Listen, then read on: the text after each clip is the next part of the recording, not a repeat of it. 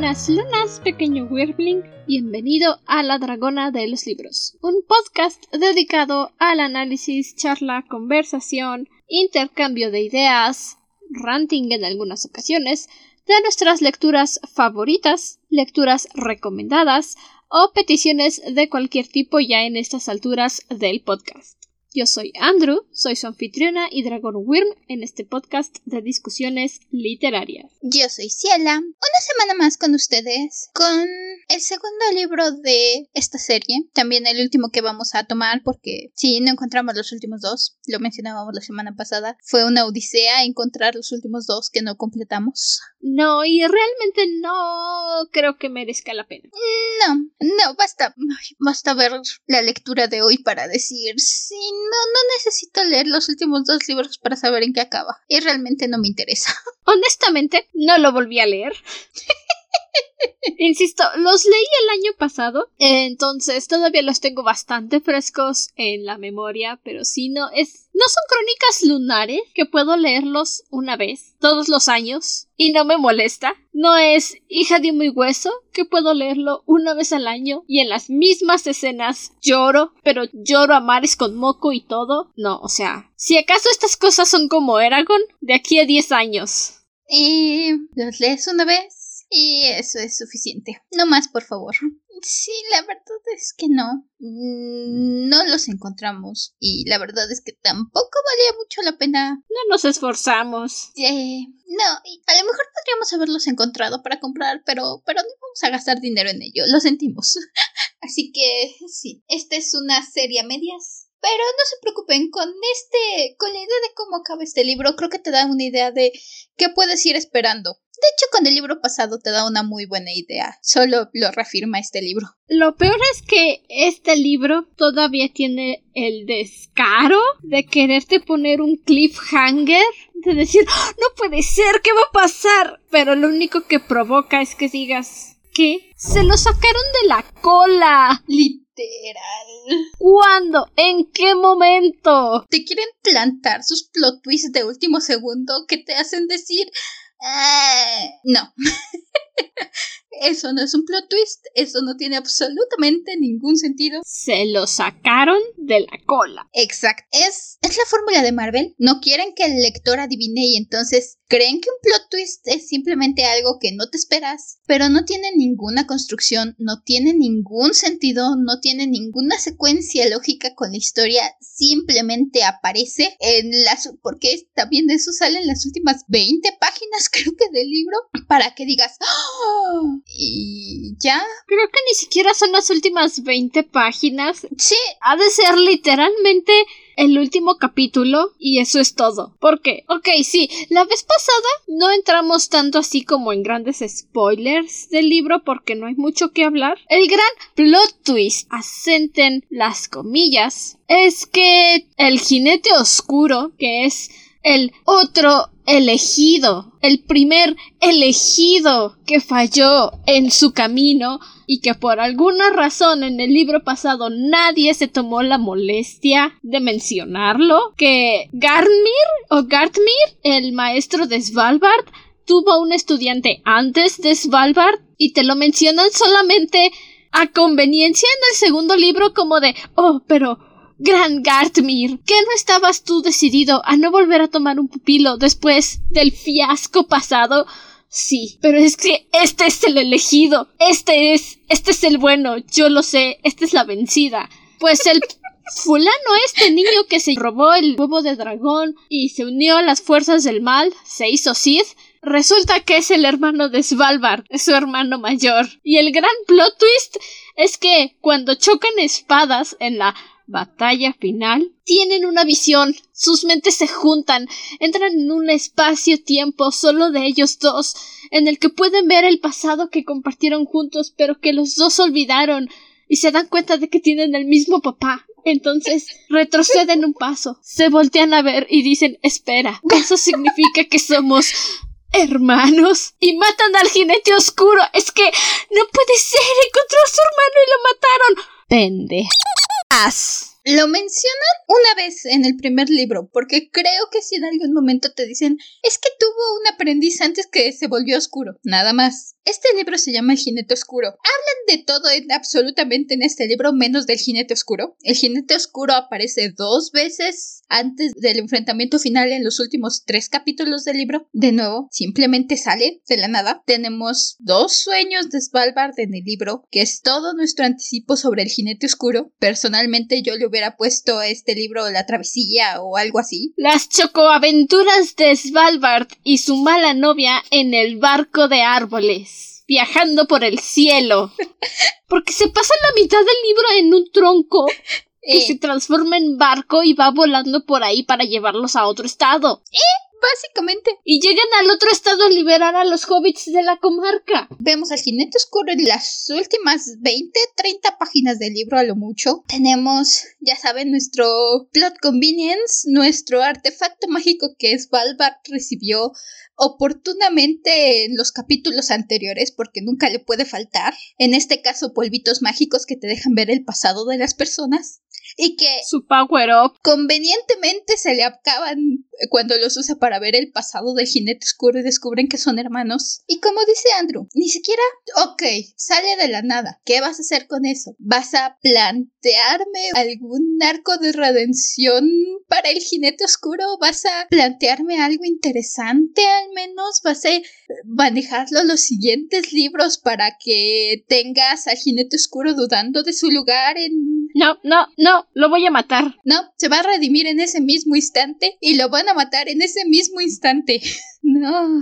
O sea, es que se han hecho peores plot twists en la historia. Yo no veo Marvel, honestamente no me gusta, me aburre, mi prima sí, pero he escuchado de todas las estupideces que han hecho en Marvel lo suficiente como para decir contraten otros escritores o simplemente suéltalo ya a Disney. Marvel te dio todo el dinero que te podía dar. Ay, una gran parte de lo que ha pasado con Marvel es justamente esto, los plot twists. Marvel se ha obsesionado porque los espectadores estén a las vivas y que entonces todo te agarre de sorpresa y los spoilers. Los spoilers de Marvel se ha vuelto un culto básicamente el decir es que si te spoilean una película de Marvel ya no va a valer la pena. Quieren basarse en sorprenderte en que la primera vez que lo veas la disfrutes y ya. Porque si sabes los secretos de la trama antes, ya no muchas de las películas ya no te van a valer. Pues no. Y si han ido muy en decadencia. Sí, yo las sigo viendo, sobre todo por varios personajes a los que todavía les tengo cariño. Digo, estoy ahí desde la primera de los Avengers. Solo me he ido decepcionando más al punto que ya no espero nada, pero necesito saber que a ciertos personajes les va bien ya que me mataron a tantos. Pero bueno, no hablemos, no. Pero este podcast no es sobre Marvel. Realmente yo no sé nada al respecto. y si algún día quieren escuchar algo sobre Marvel, invito a mi amiga Primadonna Girl con la que hice el primero de los episodios especiales del podcast. Ella sabe más de Marvel que yo. El punto es... En fin. Que sí, este libro hace básicamente lo que ha estado haciendo Marvel últimamente. Solo te quiere sorprender con su giro, pero no hay una construcción para ese giro. No hay absolutamente nada en todo el santo libro que te dé una idea. ¿Qué es la cosa? Un buen plot twist. Tomemos la madre de los plot twists, uno de los más populares que han existido y de los que mejores se han desarrollado, Sexto Sentido. Uy, ese es bueno. Spoiler, si no han visto Sexto Sentido, que tiene muchos años la película, pero conozco gente que no la ha visto, así que... Es que, ok, bueno, a favor de la gente que nunca ha visto Sexto Sentido, es la primera película de Shyamalan. Shyamalan se creó una reputación muy mala después del fiasco que hizo de Avatar. Se empezó a redimir un poco con las de Fragmentado. Entonces, gente que escuchan Shyamalan automáticamente se echan para atrás. Y es una de las películas donde Bruce Willis es muy joven. O sea, no la has visto por una de dos. Estás muy chiquito o el nombre Shyamalan te asusta. Así que, a favor de los que no la han visto, es culpa de Shyamalan por sus malas películas o simplemente porque la película no aparece en su rango de, de edad. De, edad. Sí, lo sé. Yo sí entiendo que no haya gente que no la haya visto. Sí. Yo la veo porque mi mamá la tiene, porque aquí en mi casa la vieron cuando se estrenó, entonces. Si no han visto Sexto Sentido, yo los defiendo. Entiendo que no la hayan visto. Es entendible. De hecho, es irónico porque Sexto Sentido fue parte del ascenso de Shyamalan, fue de sus primeras películas que lo nombraron un genio y lo dejaron hacer lo que quisieran y entonces es donde Shyamalan se volvió Shyamalan. Pero... Sí, se volvió loco de poder. Exacto. Entonces, spoiler para sexto sentido, les voy a dejar aquí a qué minutos se tienen que saltar. Hola, Ciela de edición aquí. Si quieres evitar los spoilers, salta al minuto 11 con 5 segundos. Entonces, ¿qué es la cosa con sexto sentido? Nuestro clan plot twist al final es que el personaje de Bruce Willis, este doctor, ayuda a este niño que ve fantasmas y al final descubrimos que Bruce Willis fue un fantasma todo el tiempo. Es uno de esos plot twists que la primera vez que los ves te agarran completamente en curva, no tienes ni idea de cómo no te diste cuenta, pero tiene sentido, porque a lo largo de toda la película te dejan muchas pistas. Simplemente el hecho de que jamás ves a Bruce Willis interactuar con nadie que no sea el niño después de la escena introductoria donde le disparan, cómo el niño reacciona la primera vez que lo ve, simplemente cómo es su vida. Son cosas donde cuando vuelves a ver la película dices, ¿cómo no me di cuenta? Estuvo ahí todo el tiempo. Te van construyendo este giro y es por eso que te agarra de sorpresa. No es simplemente decir, ja, no te lo esperabas. Es el hecho de que estuvo ahí enfrente de tus narices todo el tiempo, que pudiste haber seguido las pistas porque lo ves. Ya viendo la película de nuevo, ves todas las pistas y todo lo que te apunta. No es simplemente que te saquen algo de la nada. No, necesitas darle algo a tu espectador, a tu lector, para que el giro tenga sentido. No. Y hay otras películas que también han manejado un buen plot twist, también en los libros. Sé que mencionamos uno en los libros que ya hemos leído, no me acuerdo en cuál, pero sí sé que también en algún momento nosotras comentamos eso de que, ¡fa! Plot twist. Se veía venir. Es la canción del cuco. Fue en la canción del cuco, nuestra primera lectura de la segunda temporada. Estábamos leyendo, todo normal, todo tranquilo, y cuando pasó el plot twist, sí se veía venir sí se percibía, pero cuando lo revelaron fue como de ¡Fua! O sea, sí la vi venir, pero no lo vi venir así. Eso es un buen plot twist, en el que te lo van construyendo, te van contando el chisme, te están dejando pistas, hasta el plot twist de Dead End, la serie que acabamos de ver, fue como de, o sea, sí lo vi venir, pero pero no lo vi venir. Exacto. Esos son buenos plot twists. Es una buena forma de desequilibrar al espectador y hacer que diga ¡Fua! impactante. No, no simplemente me voy a inventar algo y me lo voy a sacar de la cola para sorprender a todos. Es que no. Igual, otra comparación. Acabamos de ver cómo entrenar a tu dragón, toda la saga. Tenemos durante Carrera al Borde la sorpresa de que Heather y Dagur son hermanos. Sí, nos lo sacan casi en ese mismo episodio, pero nos dan pistas, nos van diciendo, nos dan el recuerdo de Heather de su infancia, nos hablan de que se acuerda de las manos gentiles de su papá, oímos la risa de Dagur al fondo, te van dando estas pequeñas pistas. Aquí en El Jinete Oscuro es literalmente como lo describimos. De Svalbard y de su infancia sabemos que se murió su papá. Jamás vemos un flashback de su infancia más que cuando murió su papá. Jamás nos dicen, me acuerdo que tuve algo, me acuerdo que no sé qué. Ni siquiera nos dicen algún comentario perdido de es que me recuerdas a él físicamente. Nada. Nada. Están aquí se están peleando. Es más, ni siquiera, no es que tal vez es porque no le presté mucha atención a la línea del tiempo, porque honestamente solo quería avanzar en el libro. La línea de tiempo es, es que hasta la línea del tiempo de este libro está hecha con las patas. Sí, no, ni siquiera tiene sentido. De nuevo, bienvenidos a la sección de Andrew se pone a hablar de sus novelas y sus proyectos. La línea de tiempo de mi trabajo en proceso, del que estoy preparando para el nanogrimo, no es compleja, pero es complicada. Si me equivoco yo en un solo detalle porque se me olvidó anotarlo, ya la cagué. O sea, es que ya la cagué. Y ya no tiene sentido nada de lo que está pasando después. Yo te estoy trazando mi línea de tiempo cuidadosamente, borrador tras borrador en la línea de tiempo para estar segura de que las cosas que están pasando no estén encimándose en otros o no estén saliéndose del camino. ¿Me entienden? No es una línea de tiempo complicada, insisto. Pero si se me equivoca un año, ya valió todo lo que estaba pensando, porque ya se encimó. Este libro tiene su línea de tiempo escrita con las patas. Sí, no, no tiene sentido porque sabemos que fue años antes que el jinete oscuro entrenó con el maestro de Svalbard, años antes que Svalbard apareciera si quiere la imagen, que tuvo toda esta travesía de viajar también a este pueblo que conocemos en el pantano, de hacer sus maldades, pasar con el maestro, volverse a la oscuridad y y de alguna forma tuvo la infancia con Svalbard que tiene como 15 años. El libro pasado se llama El niño dragón porque Svalbard se sigue considerando un niño. No, no encaja, no encaja. Es que no hay forma de hilar la situación. Ok, si me dices que es su hermano y crecieron juntos, entonces ¿por qué nunca lo mencionan? Ay, es que su papá le hizo un hechizo.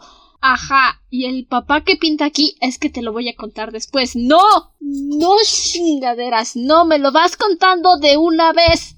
A mí de nada me sirve que me digas, uy, tu papá. con él tengo problemas. Es que ni siquiera es que nos digan el papá le... No, simplemente no se acuerdan. Y no tiene sentido que no se acuerden, pero no nos dan ni un motivo de por qué podría ser. no, nada. No, nada más. Plot conveniences. E insisto, ok, te sacaste tu plot twist de donde quieras. De la cola. Exacto. Familia de dos lados diferentes. No es algo raro ver antagonista y protagonista con paralelos, uno en la luz, uno en la oscuridad, tratando de jalar al otro a su lado. Da para un muy buen conflicto. Da para un arco de, de redención o incluso de perdición aún. Pero no en este libro. Puedes hacer algo con eso. Pero no, es en un párrafo descubres que son hermanos. Al siguiente, inmediatamente el jinete oscuro, el ay ay ay del lado de los malos, básicamente nuestro Darth Vader, decide que como este chamaquito que acaba de ver por primera vez en su vida es su hermano olvidado en del que no se ha enterado en 15 años, ah, toda la maldad de su corazón desapareció y ahora es bueno, literal, se vuelve bueno. Y entonces, al párrafo siguiente o a la línea siguiente, muere, porque su dragón se da cuenta de que se está volviendo bueno y lo mata, ¿ya? O sea, es que. No sé si te quieren hacer llorar con su muerte, pero. Pero ni siquiera hay una conexión. Decir tres segundos antes que son hermanos no crea una conexión para que digas. Perdió a su hermano. Lo que es peor es que el libro se lo toma muy en serio. Está bien, voy de acuerdo. Como escritores hay que tomarnos en serio lo que estamos haciendo porque si nosotros no lo tomamos en serio, nadie lo hará. Pero tampoco significa que tienes que inventarte la patoaventura donde el chamaco que jamás habló de su hermano y jamás ha hablado de su familia, excepto que su padre murió en una batalla contra los vulcanos y lo mataron enfrente de él y por algún milagro no tiene traumas, no tiene PTSD y se puede ir a dormir a pierna suelta descubre que tiene un hermano, se aman, luchan el uno por el otro, el hermano se muere y el compadre está como de ¡Ah, no puede ser! ¡Mi hermano! Era mi mejor amigo. Hacíamos todo juntos. Y vamos a lograr grandes cosas. No. Era mi mejor amigo. Supe que era mi hermano por tres segundos y esos mismos tres segundos nos llevamos bien. No. No. No. Así no funciona. No. Y eso solo es el plot twist del libro, porque todavía están manejando este asunto místico de que la señorita interés romántico se encuentra un libro oscuro y lo empieza a leer y se está contaminando. O tal vez no, o tal vez sí, y ella es muy fuerte para sentir el influjo. Mira, si vas a escribir una relación romántica, lo primero que tienes que hacer es no invadir la privacidad del otro. No es romántico, no es sexy, no es atractivo, es creepy. Tonto. Una cosa que queda muy obvia en este libro es que este autor jamás en su vida ha conocido, o al menos cuando lo escribió, jamás en su vida había conocido de verdad o platicado de verdad con una mujer. No. Porque todos sus personajes femeninos están tan mal hechos, tan mal hechos. Aparte de que hay varias partes bastante misóginas que me molestan, la chamaquita esta es básicamente la niña de la caricatura. Ya saben, ese personaje en las caricaturas de sábados por la mañana que salían cuando éramos niños, cuando, o bueno, cuando yo era niña, cuando no definías mucho a tus personajes. Y entonces tenías tu grupo de chicos y la niña, la que gritaba cuando veía un insecto, la que ponía cara de fuchi mientras los niños hablaban de mocos y pedos, la que sabes que va a ser el interés romántico aunque se la viva peleándose y diciéndose de cosas por el protagonista, y la verdad es que te acaba cayendo gorda más de lo que ayuda. Eso es la chamaquita. Tenemos justo. Svalbard trae cargando este libro oscuro como su plot convenience, su deus ex máquina de bolsillo, literalmente, que le da la pista que necesita siempre que lo necesita. Y entonces la chamaquita se acerca a las cosas de Svalbard y entonces encuentra el libro. Y entonces dice, es que debe ser el diario de Svalbard donde me escribió una carta de amor. ¿Cómo llegó a esa conclusión? No tengo absolutamente la más mínima idea. De la misma forma en la que Ayano Aishi llega a la conclusión de que su senpai es su hombre destinado, solo porque le arregló, qué sé yo, traumas que heredó de su mamá. Eh, exacto. Digo, allá no sabemos que está loca, esta chamaquita se supone que tiene que estar cuerda, pero encuentra el libro, cree que es un diario aun cuando es todo negro y básicamente tiene una aura de maldad alrededor, pero seguramente Svalbard lo disfrazó para que no se dieran cuenta que era un diario muy tontito. Porque le da pena que sepan que lleva un diario. y tiene sentimientos profundos. que no es como otros hombres y él sí está en contacto con su lado sensible. no. Es que hasta suena a que el tipo hizo un self-insert de su chica ideal a los 15 años cuando escribió esta cosa. Uno, nunca, ninguna mujer va a agarrar un libro de un chico y pensar, ay, seguro es su diario y me escribió una carta de amor. No, va a abrir el cuaderno y va a decir, esta no es la tarea y lo va a dejar. Porque sí, lo más importante es la tarea. Si no, no te dejan hacer nada. Dos, ninguna chica va a quedarse esperando a que alguien le dé algo o haga algo para ella, y menos a esa edad cuando son más egoístas. Si te dan alguna señal de que están interesadas en ti y tú no las pelas, van a pasar de página, porque a los 15 años todos los adolescentes son egoístas y solo piensan en ellos. Es natural, es hormonal, están creciendo. Puras fantasías misóginas, de veras. Sí, ya lo dije. Esta niña hace una cosa útil por libro. Ya lo descubrí. Hace una cosa útil por libro. El libro pasado le dijo cómo abrir el huevo de dragón. Y este libro le ganaron los celos y noqueó a la caníbal que se lo iba a comer antes de que se lo comiera. Esa fue su cosa útil. El resto del libro está ahí para verse bonita y hacer tonterías. Para chillotear, para que casi la capturen. Aparece, y eso también. La chamaquita aparece y desaparece conforme la trama lo necesita. En este plot twist, en esta escena final, ella está ahí metida y llega a meterse ahí porque de hecho ya la habían dejado atrás y va a buscarlo y va a meterse y no hace absolutamente nada. De hecho desaparece a mitad de la historia. Lo único que hace es aventarle la bolsa al jinete oscuro para que caigan los polvitos y tengan su flashback y su redención y su plot twist de último segundo y desaparece completamente hasta la última página. Solo está ahí. Y sí, tenemos otro personaje que lo conocemos como hombre y luego descubrimos que es mujer. No tengo nada en contra de ese personaje, de hecho creo que fue de las pocas partes que me gustó de este libro, pero la falta de personalidad que adquiere en cuanto se revela que es una mujer es sorprendente. Tiene cierta personalidad. Es ofensivo, no sorprendente, es ofensivo. O sea, es. Nos lo presentan como el capitán de este barco árbol. Ajá. Y se lleva bien con Svalbard, son buenos amigos, bromean, platican. Y en el instante que Svalbard descubre que es mujer, repentinamente solo sabe decir sí, claro, excelente idea, te sigo la corriente, hago todo lo que tú me digas.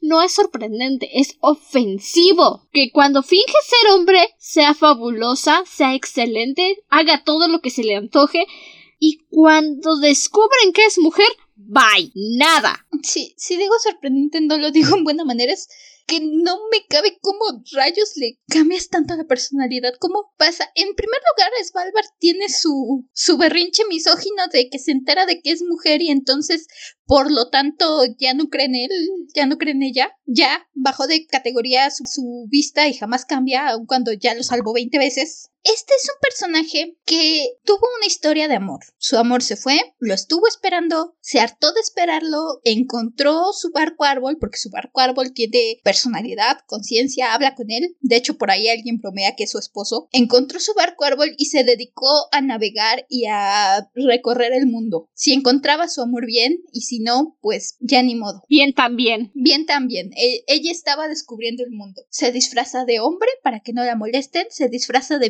marinero, ha recorrido todo esto, es nuestro guía durante toda esta travesía, le da sus buenas lecciones a Svalbard, le baja los humos muchas veces, le salva su estúpido trasero más de una vez. Y el segundo donde descubrimos que tiene una historia de amor y que es una mujer, listo, no volvemos a ver nada útil de su parte, acepta ser mujer y entonces otra vez Svalbard es el que todo lo hace, el que todo es correcto, el que todo lo maneja, hace lo que se le pega la gana. Es que, ¿cómo? ¿Cómo? ¿Cómo? Y todavía por si eso no estuviera suficientemente mal, resulta que el amor de esta mujer, de esta capitana, de esta señora que decidió recorrer el mundo porque su amado jamás volvió es el mismo pirata al que el señor maestro de Svalbard va a visitar al final del primer libro para que se una a ellos en la batalla contra los vulcanos porque se robó todos sus barcos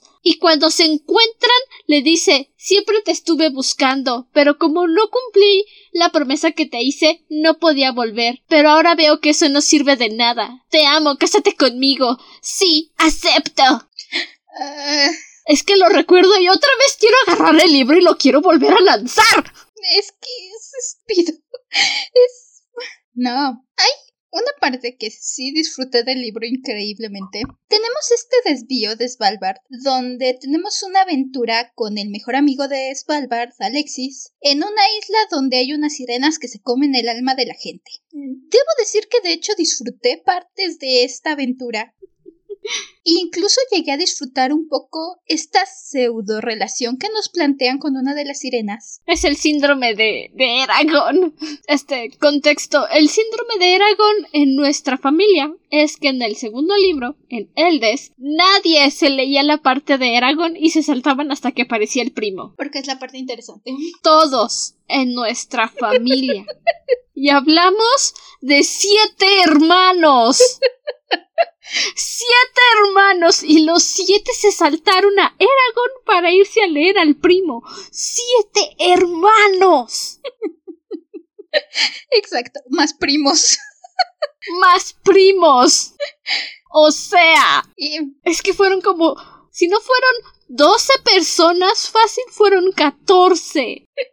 En fin, ese es el síndrome de Eragon. Es que es precisamente lo que pasa. Estos cuatro capítulos con Alexis los disfruté y me sorprendí a mí misma porque de hecho quería saber qué iba a pasar con Alexis. Quería saber qué iba a pasar con la sirena. De hecho los llegué a shipear. También te sale de la nada y es un poco forzado, pero de hecho tienen algo de química. De hecho ellos tienen química. No te lo atascan en la garganta, no pasan del te vi al te adoro y necesito vivir sin ti, pero nos agarramos de la greña. No es un no nos hemos visto en 30 años, aunque contamos una épica historia de amor y de repente ya nos vamos a casar.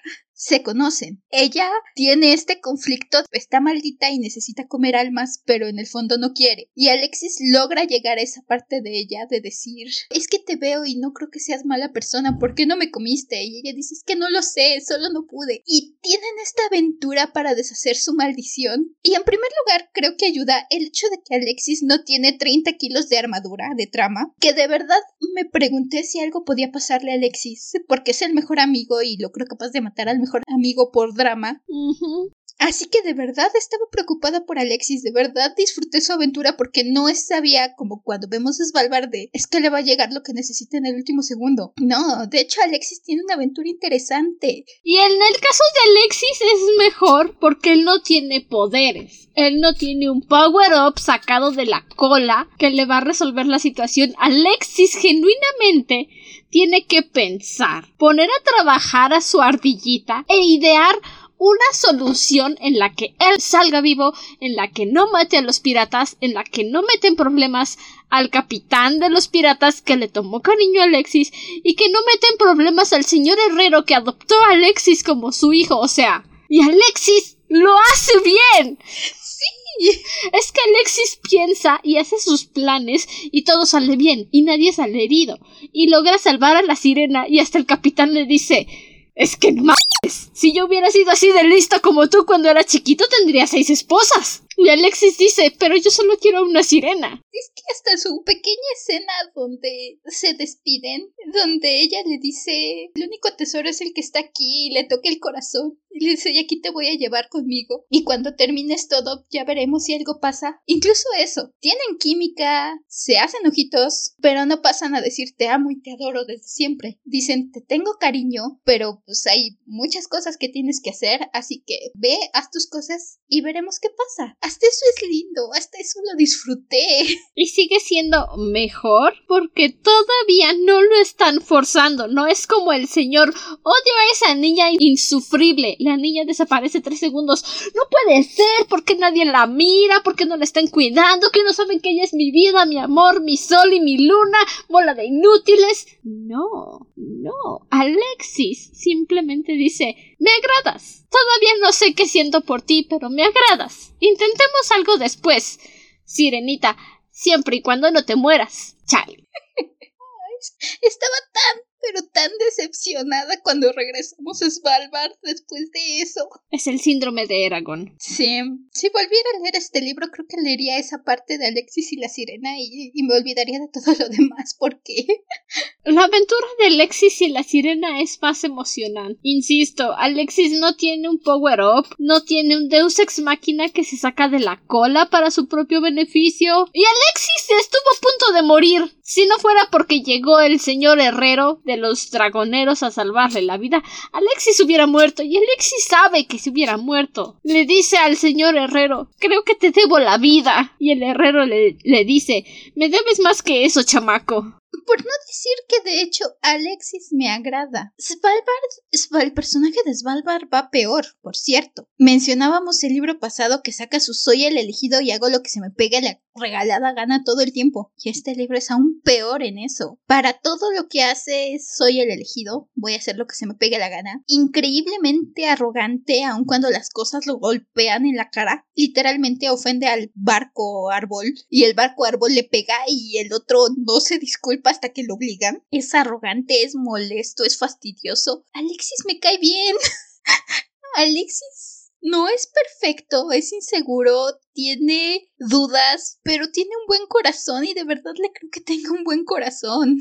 A él realmente le creemos si dice es que es que yo no sirvo para esta aventura, mejor déjenme. No, Alexis, no sirves para esta aventura. Probablemente te maten en el, en el, tercer libro, pero adelante, yo creo en ti. Puedo ver posibilidad. Lo veo crecer en esta aventura, aunque sea poquito, aunque sea un ratito. Puedo ver un crecimiento en Alexis. Puedo verle un poco más de confianza. Puedo ver este progreso en que la gente del barco lo empieza a respetar. Ya no es solo el mejor amigo del chamaquito que necesitamos. Alexis se gana su lugar y el respeto de los marineros en esta aventura. Y se lo merece. No es un respeto que le den simplemente porque mágicamente tiene el título del elegido. Pero en fin, el libro fue escrito para que el pelele pedazo de misógino Svalbard sea protagonista un mal libro horrible de lo peor. Ay, no. Y eso es todo lo que pasa en el libro. Bueno, aparte de que llegan a su pueblito pedorro a salvarlo de las garras de los vulcanos. Y se tardan ahí un Es que es absurdo el tiempo que le dedican a liberar a este pueblito pedorro del control de los vulcanos. Es absurdo la importancia que le dan a este pueblito pedorro solo para decir cada pueblo que salvemos es algo que debilita más a los vulcanos. No. Las crónicas de Narnia en La travesía del viajero del alba. Tenemos una pequeña aventura donde liberamos a los esclavos de una isla. En el libro creo que son tres capítulos y pasamos de página. En la película dedicamos un poquito más porque quisieron ligar la historia con eso, pero realmente es algo que pasamos un ratito y pasamos a la siguiente aventura. Este libro le dedica medio libro a eso, le dedica unas 200 páginas a eso y 18 páginas a nuestro encuentro con el jinete oscuro. Acabo de ver mis notas. Tengo aquí en mis notas. ¿Sabes qué esperar del clímax cuando encuentras al villano 18 páginas antes de terminar la historia? Y tenemos como 200 liberando el pueblito. no, no.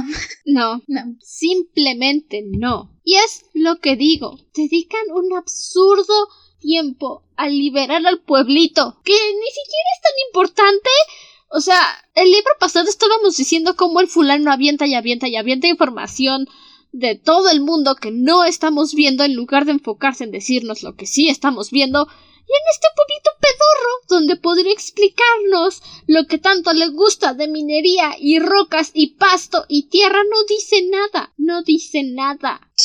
Dedica más tiempo a decirte por qué las semillas del barco árbol mágico tienen que dejarse flotar en el aire para que vayan volando y encuentren un lago donde aterrizar y nazca otro barco árbol que hablándote del pueblito pedorro.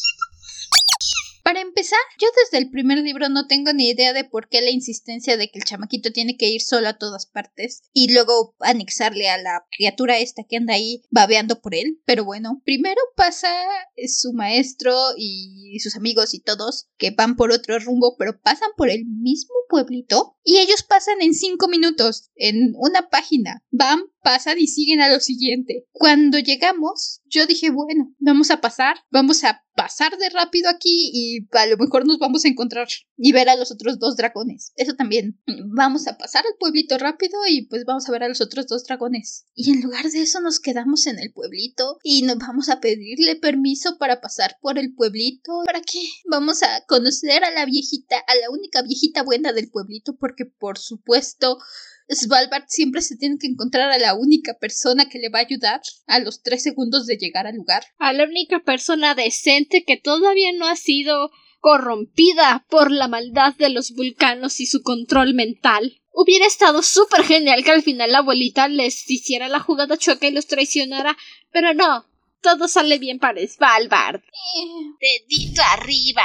La condición que le ponen a Svalbard para cruzar el pueblito, porque necesita permiso para cruzar el pueblito, es que tiene que ganar una carrera en su dragón. Y hasta eso te plantean la carrera y dije, bueno, las carreras suelen ser interesantes, pero la forma en que te plantean la carrera con diversos jinetes, con diversas criaturas donde todo se vale, esperas ya sabes, algo estilo Scooby-Doo y la carrera de los monstruos, algo donde tengas algo interesante. La carrera dura. primer lugar, te hacen y te hacen y te hacen de atos con la dichosa carrera por tres o cuatro capítulos. Y la carrera dura medio capítulo y ni siquiera es tan interesante porque a la mitad del capítulo volvemos a liberar al pueblito pedorro. Y todavía su contrincante en la carrera, que supuestamente era alguien que le iba a dar muchos problemas a Svalbard, resulta ser un dragonero retirado. Y al final, cuando Svalbard gana la carrera, dice: No, ¿sabes qué?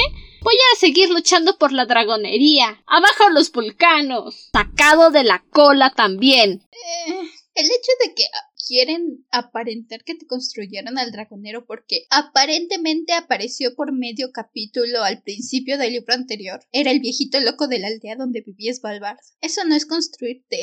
Aparentemente, no nada más habían mencionado un viejito loco que ignoraba a Svalbard y Alexis cuando se estaban metiendo en problemas, ¿no? Ahora resulta que fue él quien llamó a Gardmir y a todos los demás para que fueran a recoger a Svalbard porque se dio cuenta de que era uno de los mutantes mitad dragón.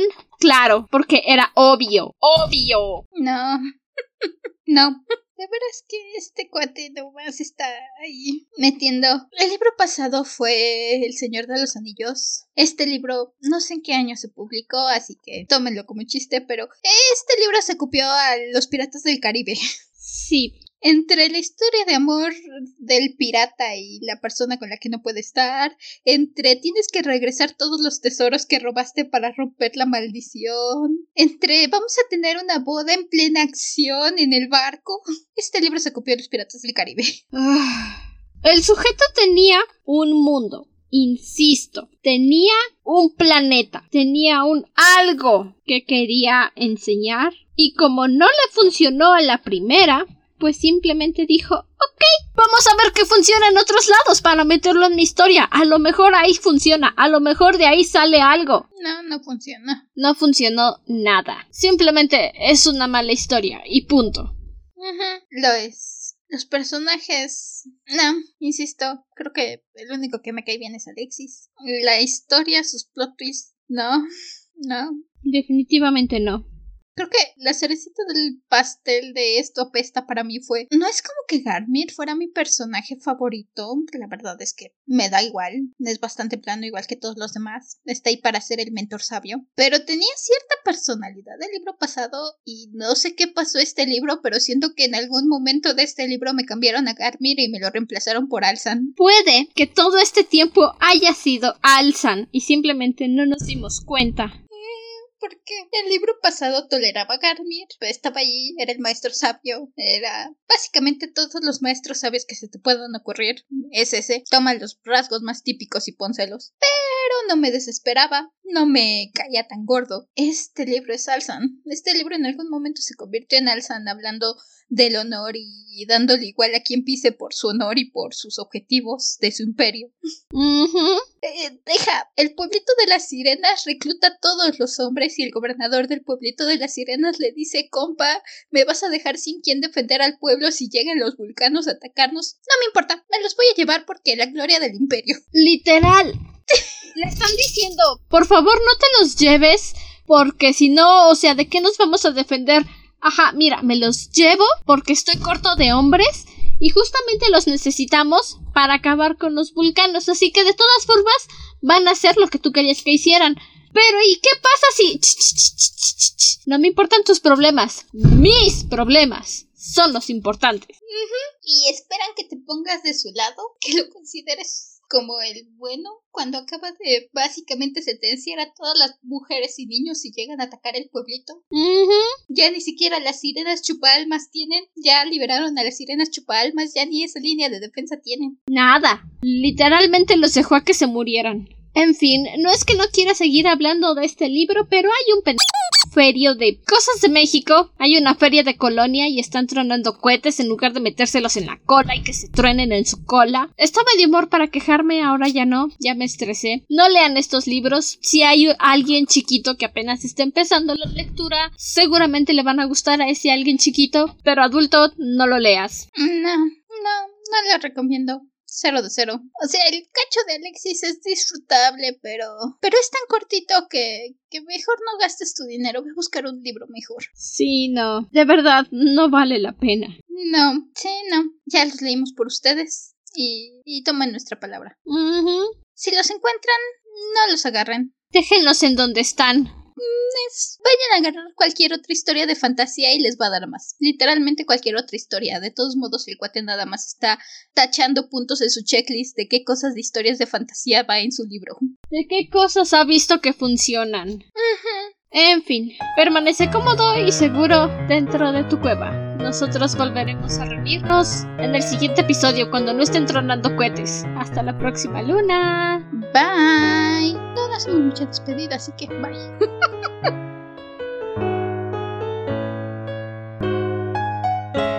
El nuevo diseño del logo del podcast es una ilustración de Satki Hirokun en Instagram y los extractos leídos el día de hoy son del libro El jinete oscuro de Julián Cáceres Narizano.